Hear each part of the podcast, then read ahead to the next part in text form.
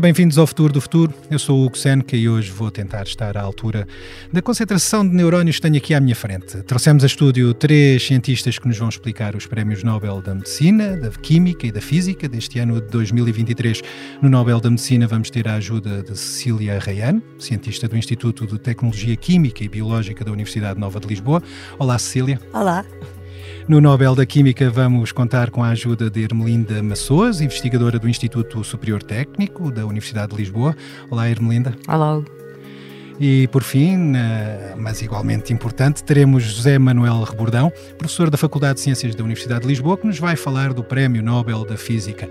Olá, José Manuel. Olá, Hugo Ciliana. O convidado de hoje tem muito talento, mas o talento envolve tanta coisa. Por exemplo, exige muita capacidade.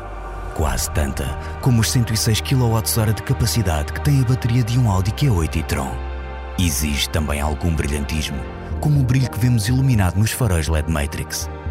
Exige ter energia elétrica e até uma procura por um progresso constante, como. Bem, acho que já perceberam a ideia. São estes alguns dos detalhes que nos conduzem em direção ao futuro. Ou com tanta autonomia que os nossos automóveis têm, quem sabe se não dê para chegar ainda um bocadinho mais longe, como até ao futuro do futuro. Bom, mas não vou carregar com mais informações. Ainda que agora que falei em carregar, é demasiado tentador não abordar a velocidade de carregamento. Mas vá, já pode retomar este podcast e acelerar em direção à conversa. Audi. O futuro é uma atitude. Comecemos então pelo Prémio Nobel da Medicina. A pandemia de Covid-19 já pertence mais ou menos ao passado e isso deve-se em boa parte à cientista húngara Katalin Karikó e ao cientista americano Drew Weissman. Os dois investigadores deram um importante co contributo para o desenvolvimento de vacinas de ácido ribonucleico mensageiro, que é conhecido por ARN mensageiro, ou na versão mais internacional, RNA mensageiro. Cecília Reana é bióloga, doutorou-se em genética e é especialista em ARN. E, e, é precisamente a pessoa que nós eh, conseguimos convidar para este futuro do futuro para nos explicar ao certo o motivo deste Prémio Nobel da Medicina. Professora, será que Katalin Karikó e Drew Weissman eram pessoas já suficientemente conhecidas no circuito da ciência? Uh, uh, é um prazer estar aqui, muito obrigada pelo convite. Ambos já faziam esta investigação antes do Nobel há mais de 20 anos. Embora não fossem muito incentivados nem só pelas agências financiadoras, como pelos mídias. Catalina Caricó foi muito perseverante, nunca era financiado porque ela trabalhava com coronavírus e quem é que quer saber dos coronavírus das constipações? Toda a gente gozava, dizia que não tinha resultados suficientes e que não interessava.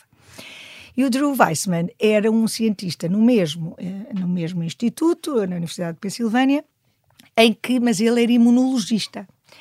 E então, juntos, eles conseguiram uma coisa que fantástica, foi conseguir que o RNA, quando entra, e já vou explicar o que é RNA, quando entra nas nossas, como uma vacina, não dá uma resposta por ele próprio ao nosso sistema imunitário para o atacar.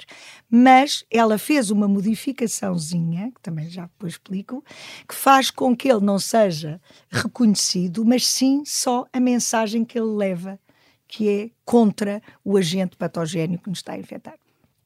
Bom, explicou-se bem o que é que fizeram uh, estes dois cientistas, agora resta explicar o que é que é ao certo o ARN mensageiro, o RNA mensageiro, o que é que, de onde é que ele vem e porque é que ele, este RNA mensageiro teve tanto sucesso no desenvolvimento de uma vacina que ajudou a, a, a conter a, a Covid-19 a nível mundial. Então é assim, se nós pensarmos, eu sou bióloga e penso assim, se pensarmos que o DNA é um arquiteto que vai construir, dá o plano para construir os edifícios, as celas, os seres, tudo o que vai acontecer. E que herdamos esse DNA, não é? No entanto, ele tem que transmitir essa mensagem. E para fazer essa mensagem, ou dar, o arquiteto dá o plano, tem que haver os engenheiros, os construtores, tudo o que vai pôr em pé o edifício. Mas também essas pessoas têm muitas funções, não é? Assim como há imensos tipos de RNA, Mas há um deles, que é o RNA mensageiro, que vai transmitir: olha, o plano é para fazer as janelas assim, para fazer as coisas assim. Contudo, Uh, esse plano, pelo ambiente, pode ser modificado. Ou seja, ah, não há dinheiro para construir janelas tão grandes, vamos fazer janelas mais pequenas. E o RNA mensageiro é que traduz quais são as peças, as proteínas que se vão pôr para fazer a estrutura. E essa estrutura. De uma célula. De uma célula, de um, de um ser vivo, de tudo. Começa-se por uma célula, mas depois vai para aí fora. Portanto, esse RNA mensageiro leva a instrução para produzir a proteína, para produzir a estrutura, a estruturazinha. Neste caso da vacina, o que é que acontece? Esse RNA mensageiro leva a instrução de um bocadinho do vírus, do que ouviam falar o spike. É como se fosse a cara do vírus. E a cara conhece-se logo. O nosso corpo passa a dizer: Ah, bem, quando eu vir esta cara é para matar. E é assim o sentido da vacina. Portanto, só leva um bocadinho do vírus e tem muitas vantagens, porque, como não é DNA, nunca se vai integrar no nosso genoma, no nosso DNA, nunca vai ficar hereditário. Depois, é, é, é vulnerável, portanto, passado um tempo desaparece, não ficamos cá com a vacina para sempre. E outra vantagem, é muito fácil sintetizar um bocadinho de RNA com a, com a carinha do vírus que nós queremos lá pôr, do vírus, da bactéria, do agente patogénio que nós queremos. E, portanto, traz muitíssimas vantagens em relação ao que havia antes. Houve, então, aqui sim uma certa prova de gratidão da Academia Sueca, que atribui os, os, os prémios Nobel, para com estes dois cientistas que conseguiram contrariar uh, o status quo, de algum modo, ou pelo menos as tendências dominantes, para criar uma vacina que ajudou a salvar muitas vidas. Já não digo salvar o mundo, mas salvar muitas vidas. É ou não uma prova de gratidão? Eu acho que é uma prova de gratidão e também uma prova de. Havia muitos outros a tentar. Mas de facto, a Catalina Caricó é uma pessoa que veio de uma aldeia da Hungria, que sempre perseverou, foi para os Estados Unidos, tinha todos contra ela e ela, pela paixão que tinha em relação em que tinha, achava que ia funcionar, nunca se desencorajou, mesmo contra tudo e contra todos, e aliou-se interdisciplinaramente a um imunologista para os dois em conjunto a conseguirem e chegarem a saber a forma como o RNA por si só, uma modificação pequenina, quando ele já, não, já fica escondido do nosso sistema imunitário e só transcreve, só, trans, só produz a proteína que é necessária contra o patógeno. Esta metodologia poderia ser aplicada também uh, a outro tipo de terapêuticas, a outro tipo sim. de vacinas para outro tipo de doenças. Sim, sim, a inúmeras, inúmeras. Porque, como eu disse, o, RNA, o RNA, este tipo de RNA mensageiro, há milhares de outros tipos de RNAs, uh, de RNAs na célula, mas este RNA mensageiro uh, consegue-se fazer sintetizar, não é? Vai uma, uma mensagem pequenina e depois consegue-se pôr lá dentro, cá está, como eu disse simbolicamente, a carinha daquilo que nós queremos atacar e, portanto, rapidamente modificamos contra o agente que nós queremos. Será possivelmente uma nova via de investigação para um, uma nova geração de vacinas? Eu acho que sim, sim. Irá a partir de agora, tem imensas vantagens este, tipo, este novo tipo de vacinas. Esta terá sido também o, a razão que levou, de algum modo, uh, à atribuição de um, de um prémio Nobel uh, com um espaço mais curto que o, que o costume. Foram, bastaram Bem, eh, o estudo eh, iniciou-se há 20 anos, mas se calhar o impacto gerado por essa, por essa investigação teve de ser feito, teve de ser gerado em, em, em contrarrelógio, não é? Porque, porque a vacina uh, para o SARS-CoV-2 não existia até há pouco tempo e, no entanto, foi desenvolvida devido ao, ao trabalho destes dois cientistas há aqui sim uma, uma correlação entre os dois, entre estes dois fatores, o facto de, uh, de ter sido uh, crucial desenvolver uh, estas vacinas em tempo tão curto, quando antes não se acreditava que fossem viáveis. Eu acho que muitas vezes a necessidade aguça o engenho, como costumamos dizer. E de facto, a ciência básica, que é tão importante, a ciência fundamental, para descobrir coisas que não conhecemos, porque nós não podemos aplicar aquilo que não conhecemos, ver o que os organismos fazem, isso tudo, foi que de repente havia uma era urgente resolver o problema de milhares e milhares de pessoas a morrer E então aí deu uma, uma oportunidade para agências reguladoras, para uh, todos uh, uh, os testes clínicos se apressarem para ver, para alavancar todo este processo, para o tentar pôr em ação. Há muitos outros que, em que não se apostam e daí uh, e poderiam dar muitas outras soluções para pandemias que virão no futuro. Agora, uma última prova de reconhecimento aqui pela, pela professora Cecília Arraiano, que nos trouxe um vídeo precisamente para ilustrar a título de desafio uh, aqui no podcast Futuro do Futuro e para ilustrar, uh, dizia eu, uh, o tema sobre o qual estamos a falar. E que vídeo é esse que vamos ver, professora? Então, é um vídeo feito pela Universidade de, de Filadélfia, nos Estados Unidos, onde eles os dois trabalharam muito novos e até mostra a carinha deles quando eram novos. E pode-se ver que são pessoas muito simples. A Catalina Caricó, uh, de uma maneira muito simpática, diz que ela é uma pessoa que exuberante, que fala muito e que vai dar muitas voltas até chegar ao problema, enquanto o Drew Weissman é uma pessoa séria séria, muito avança devagarinho e que mostra a importância de que pessoas com feitios diferentes, a multidisciplinaridade e a alegria que eles tiveram em trabalhar juntos. Vamos ouvir então um pouco desta entrevista. Everybody who knows us knows that we are very different. I am talkative and bubbling, and uh, Drew is more scientific. It's actually funny the way Katie and I met. Back in those days, the only way you could read journal articles is you had to photocopy them out of the journal. And we would fight over the copy machine to be able to read articles. And we started talking and comparing what each other did. Terminamos assim com um excerto de entrevista com os laureados do Prémio Nobel da Medicina. Vamos agora para o Nobel da Química, que foi atribuído a três pioneiros dos pontos quânticos, ou quantum dots, como dizem os ingleses.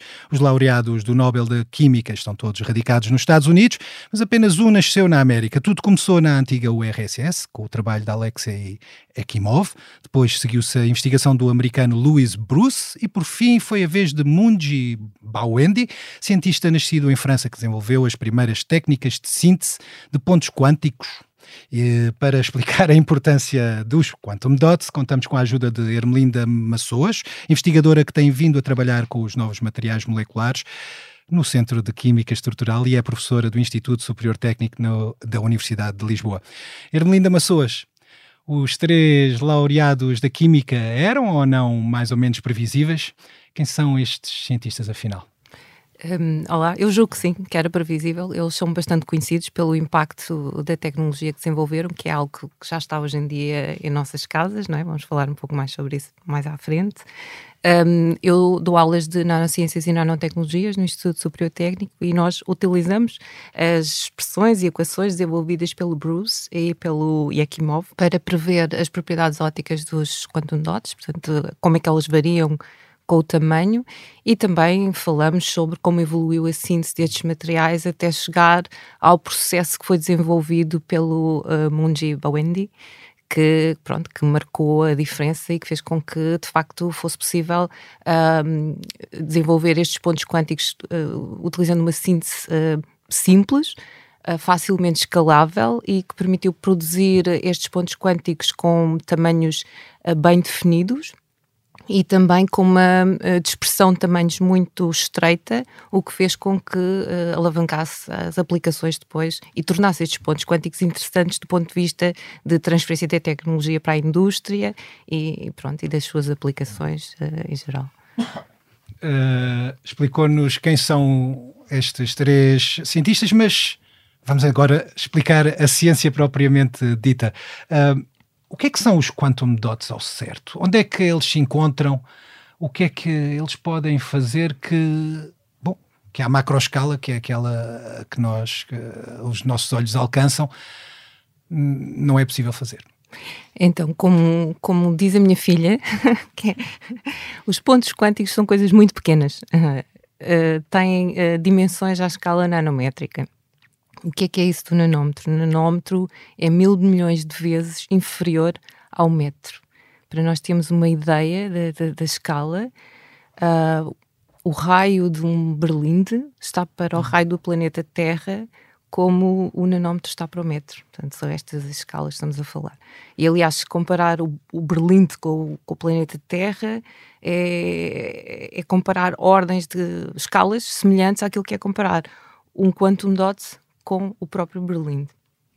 Portanto, é esta a escala que também estamos a falar, são de facto coisas muito pequenas. E é esta escala, a escala nanométrica, os, os materiais têm um comportamento diferente. Para já, em que as suas propriedades dependem do tamanho, ou seja, uh, o material com a mesma composição, mas variando uh, poucos nanómetros o, o, seu, as suas dimensões, eu consigo ter propriedades diferentes. E as propriedades ópticas é aquilo, é o aspecto mais visível dos quantum dots, Uh, mas não só, uh, o tamanho não afeta só as propriedades ópticas, mas aquilo que nós percebemos facilmente é que afeta o tamanho, afeta uh, a cor que eles absorvem e por isso afeta também a cor que eles exibem, que é a cor complementar, ou seja, a cor que nós vemos, e também a cor que eles emitem quando são estimulados opticamente ou eletricamente.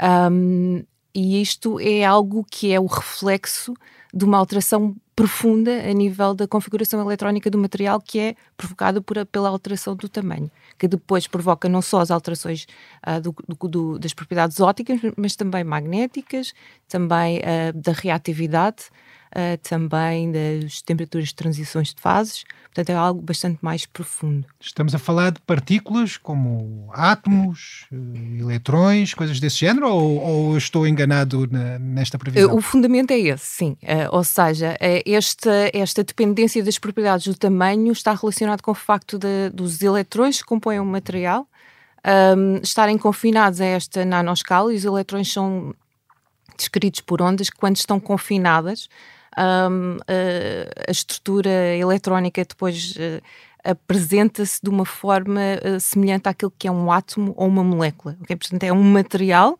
mas acaba por se comportar como se fosse um superátomo ou uma supermolécula com uma estrutura de níveis uh, discretos. Okay?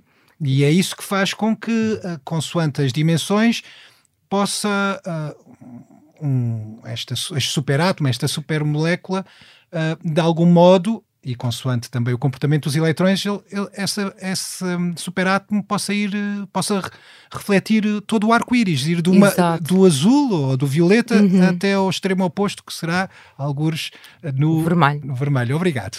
E, e essa, e isso é útil para o quê? Afinal, porque é que, porque é que isto se torna tão, tão importante para, bom, para os televisores que usamos no dia a dia? Uhum, por exemplo.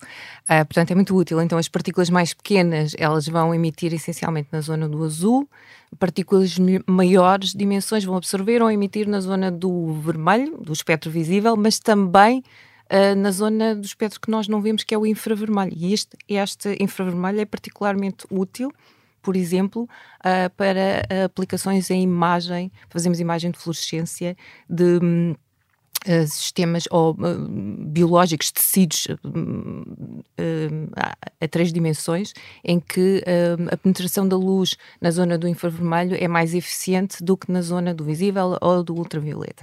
E, e é essa propriedade que permite a utilização uh, destas quantum dots, por exemplo, em investigação biomédica, em imagem, mas também está-se a estudar a sua aplicação, por exemplo, como marcadores fluorescentes de células cancerígenas para auxiliar os cirurgiões na sua na cirurgia de recepção cancerígena. Portanto, e também explora essa possibilidade de emissão na zona do vermelho.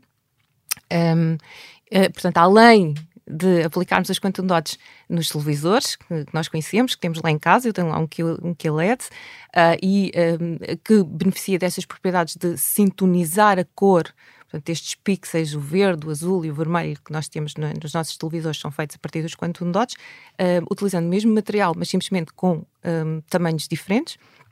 Podemos uh, aplicá-los também em investigação biomédica, como estava a dizer, utilizando as mesmas propriedades ópticas, porque de facto muitas das aplicações destes quantum dots estão relacionadas com a cor, não é? E com a forma como as dimensões afetam a cor. Mas esse efeito, pelo que, pelo que sei, uh, através de um colega seu do técnico que me explicou isso precisamente, uh, esse efeito não pode ser obtido, se calhar, no, ou melhor, não é igual se for uh, se juntarmos os dois materiais à macroescala, se calhar não conseguimos o mesmo resultado que seria uh, obtido se conseguirmos juntar estes dois materiais com um processo específico, a que vocês chamam, vocês cientistas chamam síntese, uh, e que leva a que estes átomos, de algum modo, ao juntarem-se através do comportamento dos eletrões, bem certo, produzam cores diferentes de, daquelas que seriam produzidas se juntássemos os materiais simplesmente à, à, à macroescala. Quer-nos explicar que processo é esse de síntese? Uh, o processo desenvolvido pelo Mundiba Wendy, não é? Sim. Uh, de facto foi muito importante uh, porque o Yakimov e o Louis Bruce mostraram experimentalmente que havia este efeito de confinamento quântico nas, nas, nas quantum dots suspensas ou no vidro ou em solução, mas havia uma certa dificuldade em produzir estes materiais de forma reprodutível e com tamanhos bem definidos.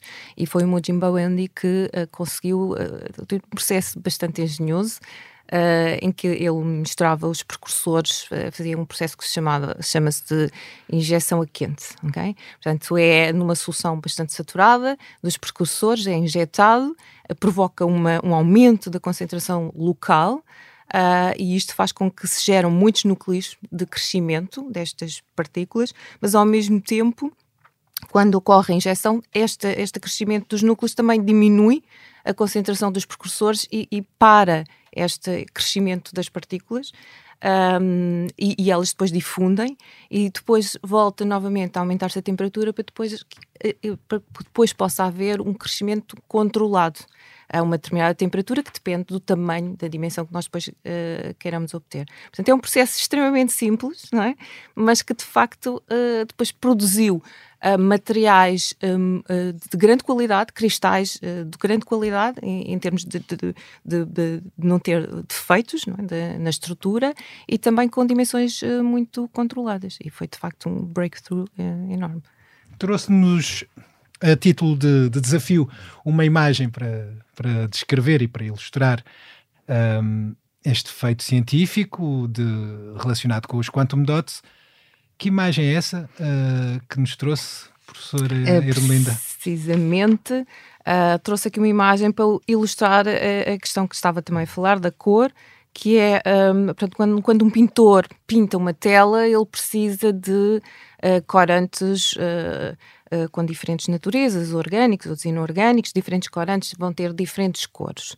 Mas um químico e estes senhores que trabalham com as quantum dots conseguem pintar quadros, portanto, utilizando o mesmo material, mas simplesmente controlando a, a, dimensão. Portanto, para obter cores no azul, tem partículas mais pequenas, cores no vermelho, partículas maiores. E o que eles fizeram, e foi também uma ilustração de como é fácil nós uh, fazemos os pixels que nós temos nas nossas televisões utilizando quantum dots. Então, eles, uh, para demonstrar como é fácil, fizeram um quadro do Andy Warhol, é muito famoso, um quadro muito famoso do pop art, que é de Marilyn Monroe, de 1967, mas eles uh, desenharam este quadro numa aquilo que se chama uma bolacha de quartzo, ou seja, num, num disco de quartzo com cerca de 10 centímetros, utiliza, utilizando quantum dots. E o que nós vemos aqui é, digamos que o quadro fluorescente, a, representa, a, a reprodução fluorescente deste quadro do, do Andy Warhol, feito com as, os quantum dots. Passamos agora da química para a física e é aí que chegamos aos nomes do cientista francês Pierre Agostini, do cientista húngaro Ferenc Krauss e, por fim, da cientista francesa Anne-Louis Lier. Espero ter dito bem o nome. Os três trabalharam com feixes de luz que permitiram ver o que se passa no fantástico mundo dos átomos e dos eletrões. Para nos explicar a ciência envolvida neste Prémio Nobel da Física, contamos com José Manuel Rebordão, professor da Faculdade de Ciências da Universidade de Lisboa, que tem vindo a desenvolver vários trabalhos com laser e ótica. José Manuel Rebordão, quem são afinal uh, Pierre Agostini, Frank Krauss e Anne Lullier?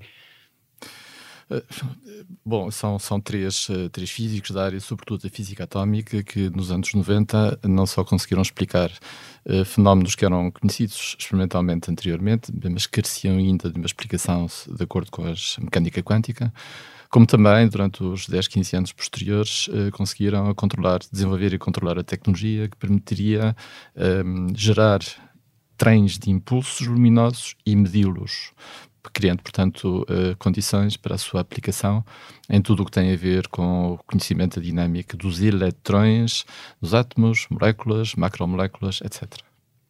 Bom, uh, mais uma vez voltamos ao, ao, mundo das coisas ínfimas, tal como o, o Prémio Nobel da Química. Neste caso, os feixes de luz ultra rápidos, o que é que eles são ao certo? Como é que eles podem ajudar uh, cientistas e, e outro tipo de investigadores no dia a dia a perceberem a, a vida e o comportamento de átomos e elétrons? Bom, então, em primeiro lugar, segundo. O que é que é essa, este palavrão segundo? Um, a melhor maneira, nós, nós estamos habituados no dia a dia, estamos habituados, enfim, ouvimos falar muitas vezes do chamado tempo cosmológico, aquela coisa que se mede em milhares de milhares de anos. Uh, muitas vezes ouvimos falar do tempo geológico, que tem uma escala temporal muito mais pequena. Nós próprios, pobres humanos, funcionamos às, temos tempos de reação que são da ordem do segundo, funcionamos ao minuto, às vezes, quando somos pontuais. uh, uh, muitos processos eh, desenvolvem-se ainda, uh, desenvolvem-se escalas de tempo mais curtas, e, nomeadamente, os processos de natureza biológica na maior parte dos casos, não precisam mais do que décimo, décimo ou centésimo de segundo para poderem ser descritos. Na química e na bioquímica, estamos a falar em milissegundos, microsegundos um, etc. E quando chegamos à, à, à, zona da física atómica, portanto, o comportamento de um átomo, uh, saltamos para os atossegundos. Uh, o que é que é o atossegundo? O que é que ele representa? Nós não temos ideia nenhuma o que é que é um atossegundo. Uh, animador. É animador. Não temos ideia nenhuma, mas talvez consigamos, uma vez que estamos habituados ao ano de luz, o ano de luz é a distância que a luz, que é uma coisa muito rápida, 300 mil km por segundo, percorre num ano, e como estamos habituados a, a ver a distância das estre às estrelas estrelas e galáxias expressas em anos de luz, eu diria que o atossegundo é o tempo, um, enfim, diria que a luz uh, num atossegundo propaga-se de uma, de uma distância que é igual ao diâmetro do átomo de hidrogênio. Hum. Ou seja, um próton e um eletrão um, têm, enfim, dentro do modelo clássico, uh, em que o eletrão oscila, gira em torno do, do próton, tem um diâmetro equivalente da ordem de um uh, angstrom e um atossegundo é tempo, o tempo que a luz uh, demoraria a percorrer um diâmetro da órbita do eletrão. Uh, para dar um bocadinho de contexto, sei lá, nós estamos habituados ao cabelo humano, o cabelo humano são mais coisa menos coisa 50 micrometros, e vemos o cabelo humano. Portanto, temos que ehm, eh, temos que eh, portanto o micron são envolve seis zeros à esquerda da, do ponto decimal. Um ato envolve 18 zeros à esquerda do ponto decimal. Portanto, não sabemos o que isso é.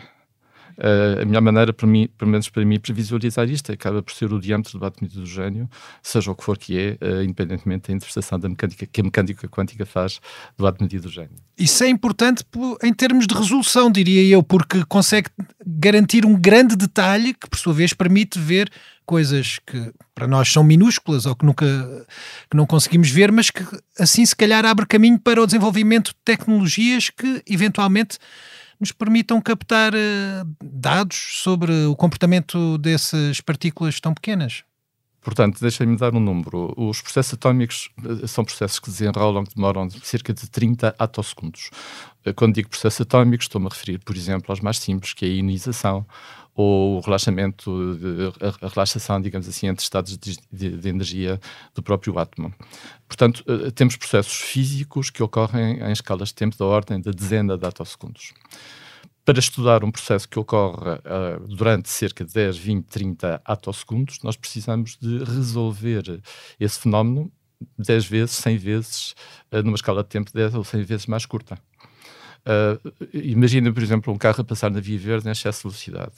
Toda a gente sabe que, enfim, acreditamos que há um sistema fotográfico uh, que cria uma, uma, imagem da matrícula que permite identificar qual é o, qual é o carro. Um, esse sistema fotográfico tem que, tem que atuar dia e noite, portanto, o que está em causa, há um flash, uh, há um flash infravermelho, uh, que nós não vemos, mas que, enfim, traduz a emissão de um impulso luminoso, que, enfim, tem que iluminar a matrícula durante um tempo muito curto, e garantir ao mesmo tempo que durante o tempo do flash uh, o carro não se desloca excessivamente, uh, porque caso contrário a imagem da matrícula ficaria completamente ilisível. Deixa-me dar uns números. Um carro que vá a 100 km por hora na Via Verde uh, tem uma velocidade de cerca de 30 metros por segundo. 30 metros por segundo. portanto, é um tamanho de um campo de ténis varrido num segundo. admitamos, por exemplo, que o carro não se pode deslocar mais de um centímetro uh, para que a imagem fique com uma qualidade aceitável que permita a identificação das letras e, do, e, dos caracteres.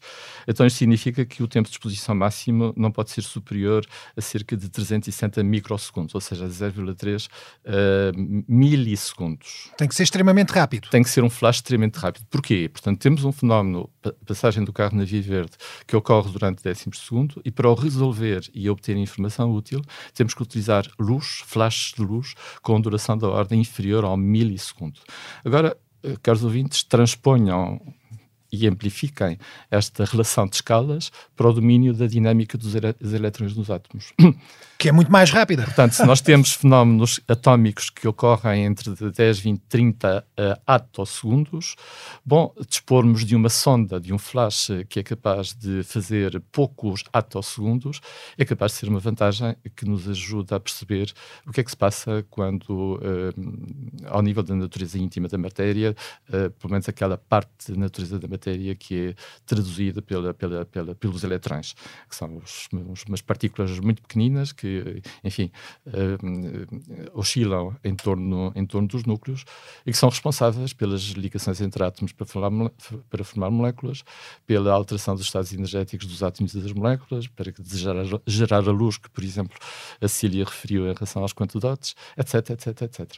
O professor trouxe aqui sim um, uma ilustração a título de desafio para, para nos explicar eh, ao certo o que é que o Prémio Nobel da Física trouxe ao mundo. Que ilustração é essa? O que é que, o que, é que ela nos pode ajudar a, a compreender na, neste, nesta área da ciência? É, é uma, um pequeno diagrama que ilustra a forma, enfim, o que está na base da geração de, de, destes impulsos atosegundos. Pelo menos uma parte daquilo que está na base da geração destes impulsos atosegundos. E tem a ver com a chamada excitação dos átomos. Portanto, o que é que, o que, é que acontece? Numa primeira fase, nós temos um, um átomo uh, que é perturbado por um campo elétrico intenso de um feixe luminoso no infravermelho a energia dos fotões infravermelhos não é suficiente para uh, ionizar uh, o átomo. Mas, de qualquer modo, o campo elétrico que está associado à onda eletromagnética e a luz é uma onda eletromagnética é suficiente para deformar significativamente os estados de energia. Esta é a primeira fase e uh, significa que os elétrons vão ser excitados para um estado de energia ainda ligado ao átomo mas uh, eles vão se conseguir escapar através de uma coisa muito interessante em física que é o chamado efeito túnel. Apesar de ainda haver uma barreira que se opõe à saída do eletrão para fora do átomo, de modo a ele ficar completamente livre no, no espaço, há ali um pequeno obstáculo e por efeito túnel o, o, o eletrão consegue ultrapassar essa barreira. É como se nós tivéssemos um carro do lado de cá de uma montanha, não temos túnel para o outro lado, mas conseguimos passar através da montanha e a reaparecer uh, inesperadamente do outro lado. É daquelas coisas de ficção científica, mas no mundo quântico a ficção científica ultrapassa a realidade. Portanto, nós temos, vamos ter uma emissão de eletrões por efeito túnel em sincronizados com a excitação de um campo elétrico de uma onda luminosa no infravermelho. Isto é um bocadinho complicado, mas tem que ser assim. Fase 1. Fase 2. Na fase 2, esse eletrão, enfim, livre, é acelerado pelo campo elétrico, uh, realiza, portanto, uma trajetória e uh, recebe, portanto, muita energia uh, e volta a colidir com o átomo de onde ele saiu. portanto, vem, enfim, essa colisão é feita no, com uma energia cinética muito significativa do eletrão, e ele colide com o núcleo que, coitado, tinha acabado de perder um eletrão e nem sonha que vai voltar a receber um eletrão um, com uma velocidade enorme e com um enorme valor de energia cinética. O eletrão é novamente captado, portanto há aqui uma recombinação do eletrão com o núcleo, mas nesse processo, uh, nesse processo, se o eletrão vai receber energia do núcleo, a conservação de energia obriga, e os princípios da mecânica quântica obrigam a que essa energia seja emitida sob a forma de um fotão. Extraordinariamente energético logo com uma enorme frequência, um, e portanto é isto que está na base uh, do processo de emissão de luz no extremo ultravioleta do espectro, portanto muito pequenos comprimentos de onda, que depois em conjunto, um, e portanto estes acontecimentos vão se multiplicar por trilhões ao longo de uma coluna tipicamente de um gás nobre, tipo neon, uh, hélio, azoto, e são estes acontecimentos que dão origem, uh, digamos assim, a um conjunto de ondas luminosas que em conjunto, interferindo, sobrepondo pontos somando-se umas às outras, constituem, podem constituir impulsos de, com a duração do ato ao segundo. É um processo complicado que envolve, portanto, uma, um eletrão que se escapa, um eletrão que é acelerado fora do núcleo, e um eletrão que colide violentamente com o núcleo, que é novamente recaptado, captado pelo núcleo, e nesse processo é feita a emissão da radiação ultravioleta necessária para, o, para constituir o ato ao segundo. Diria que é algo que não, não vale a pena tentar fazer lá em casa. Mas o, Há aqui uma aplicação, há uma aplicação óbvia uh, que já está, ou várias aplicações óbvias que já estão uh, a ser desenvolvidas no dia a dia e que, pelo que li, permitem de, algum, de alguma forma conhecer melhor o que se passa dentro de um material ou até de um tecido orgânico. Ou será que eu li mal? Não, eh, dentro de um átomo, dentro de uma molécula e certamente em termos de aplicações, eh, já há aplicações na área da, da, da, das macromoléculas de natureza biológica. É, é, é, útil, eh, Einstein, quando em 1905 um, ehm, explicou o efeito fotoelétrico, eu não tinha possibilidade de saber qual era o atraso temporal entre uh, a radiação que incidia no material e a libertação de um eletrão pelo efeito fotoelétrico, portanto eram acontecimentos instantâneos.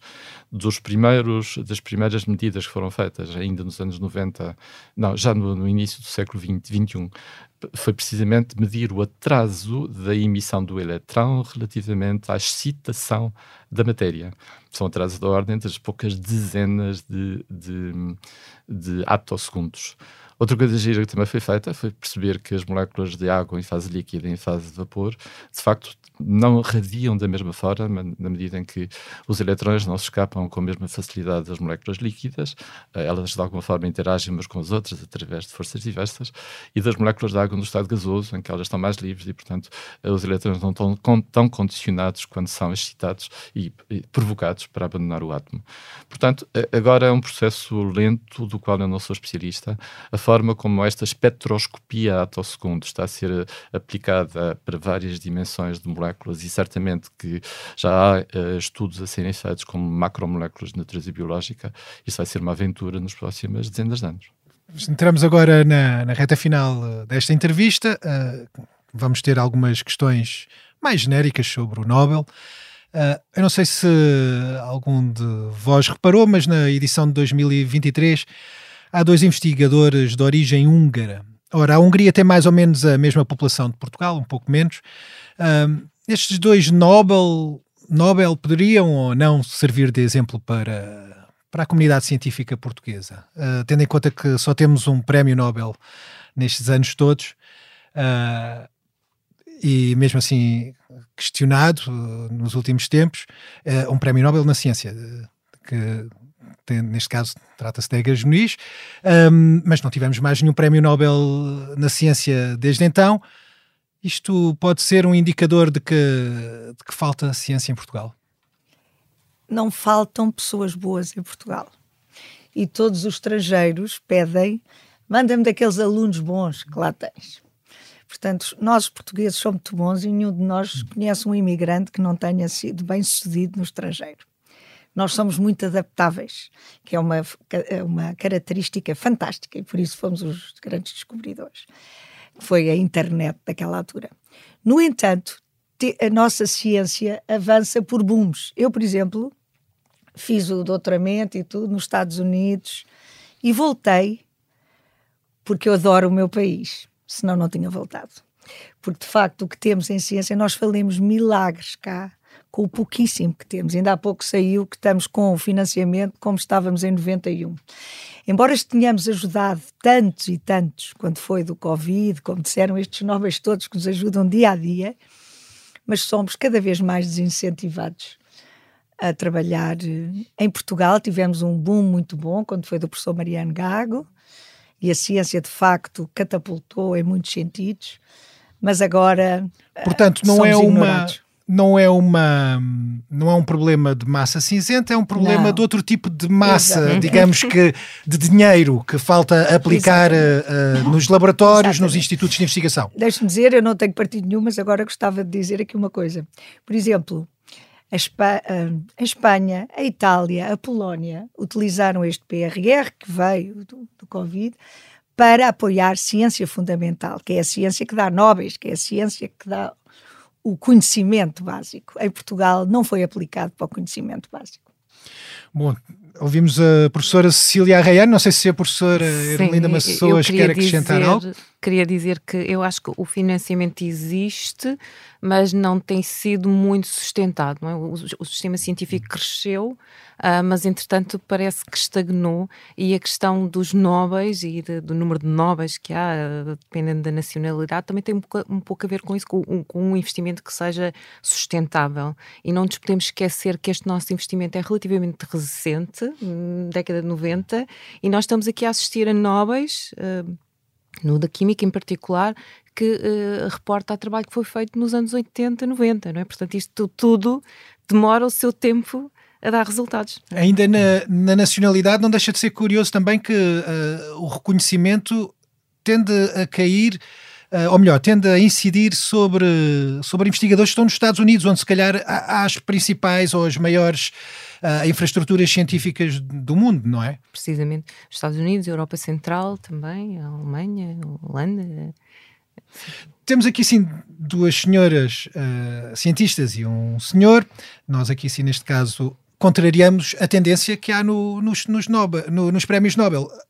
Porquê é que há tão poucas mulheres nos prémios Nobel, Ermelinda Maçoas? Eu acho que o, a, a, origem é também a mesma. É que uh, tradicionalmente as mulheres não têm um papel eh, tão importante ou, na, nestas áreas das ciências, tecnologia, engenharia, engenharia matemática e tudo leva o seu tempo. Eu acho que na última década já houve avanços. Por exemplo, uh, eu acho que são 65 os Nobres que foram atribuídos a mulheres desde 1901.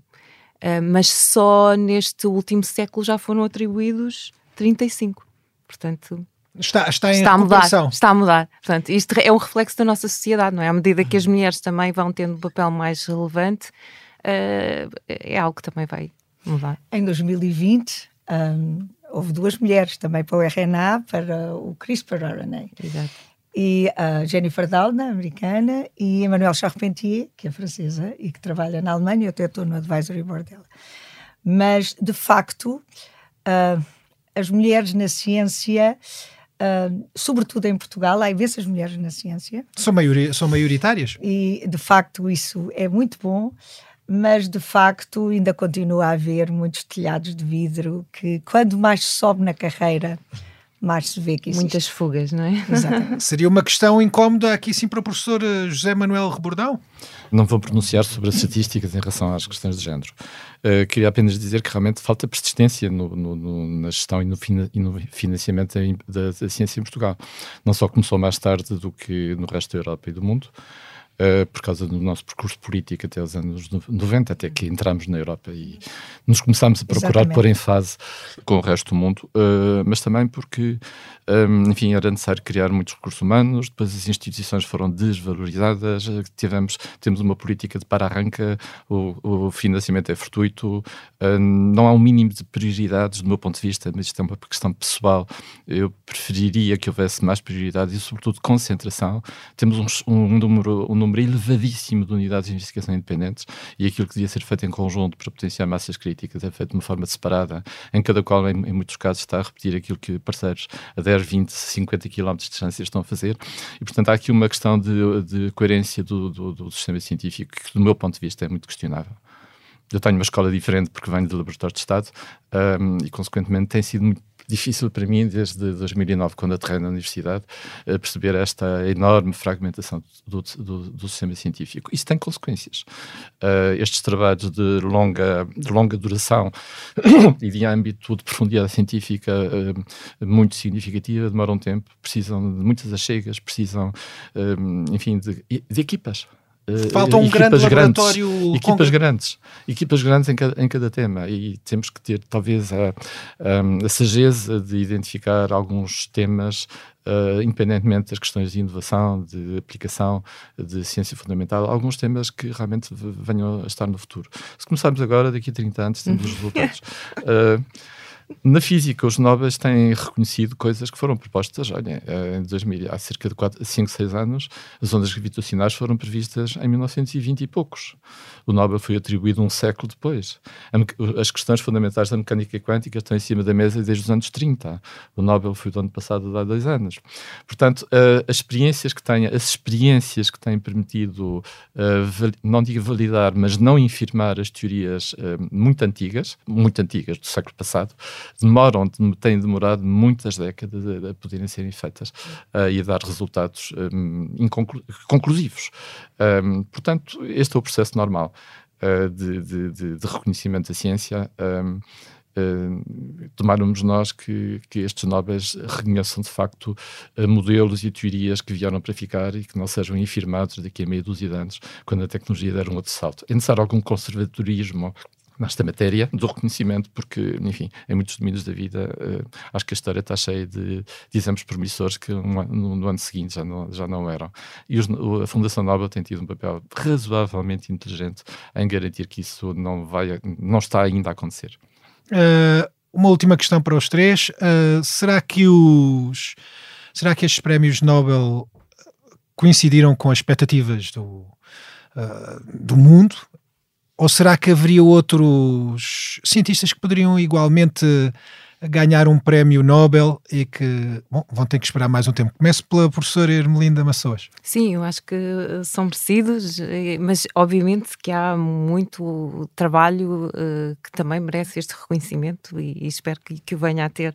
Na minha área dos materiais, por exemplo, eu posso avançar com uh, as nanopartículas de ouro, que também são algo muito interessante e que também já estão hoje em dia a ter aplicações, uh, por exemplo, nos testes de Covid aquele vermelho que nós vemos são nanopartículas de ouro.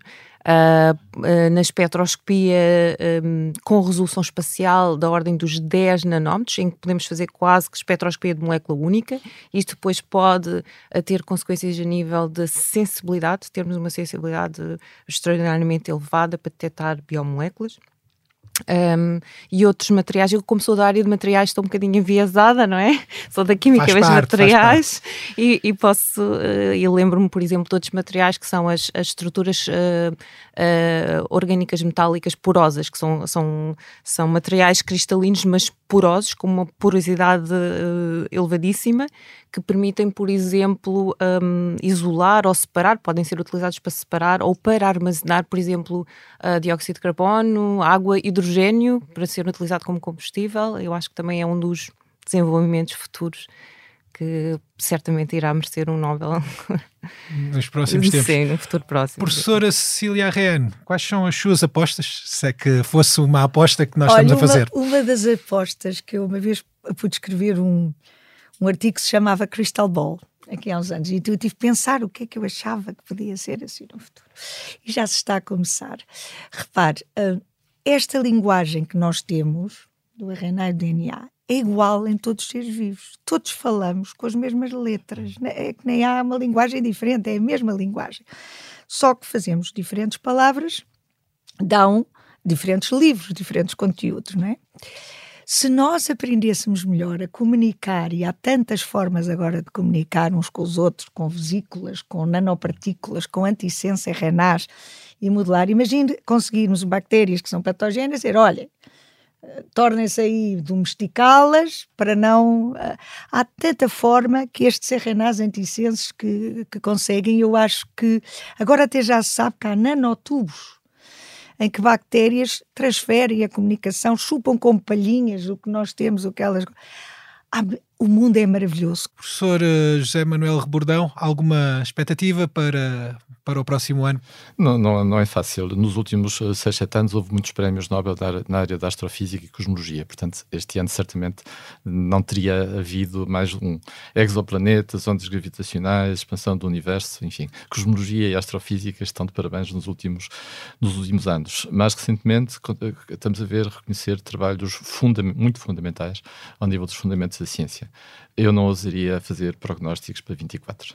E com os prémios Nobel por cenários, chegamos ao final destas entrevistas com Cecília Reiano, Ermelinda Massoas e José Manuel Rebordão. Na próxima semana regressamos com mais um convidado que nos vai explicar o que nos reservam as ciências e as tecnologias. Eu sou o Hugo Seneca, Sonoplastia esteve a cargo de João Luís Amorim e João Ribeiro. Pode ouvir-nos nas várias plataformas e também no site do Expresso. Até lá já sabe, o futuro faz-se todos os dias.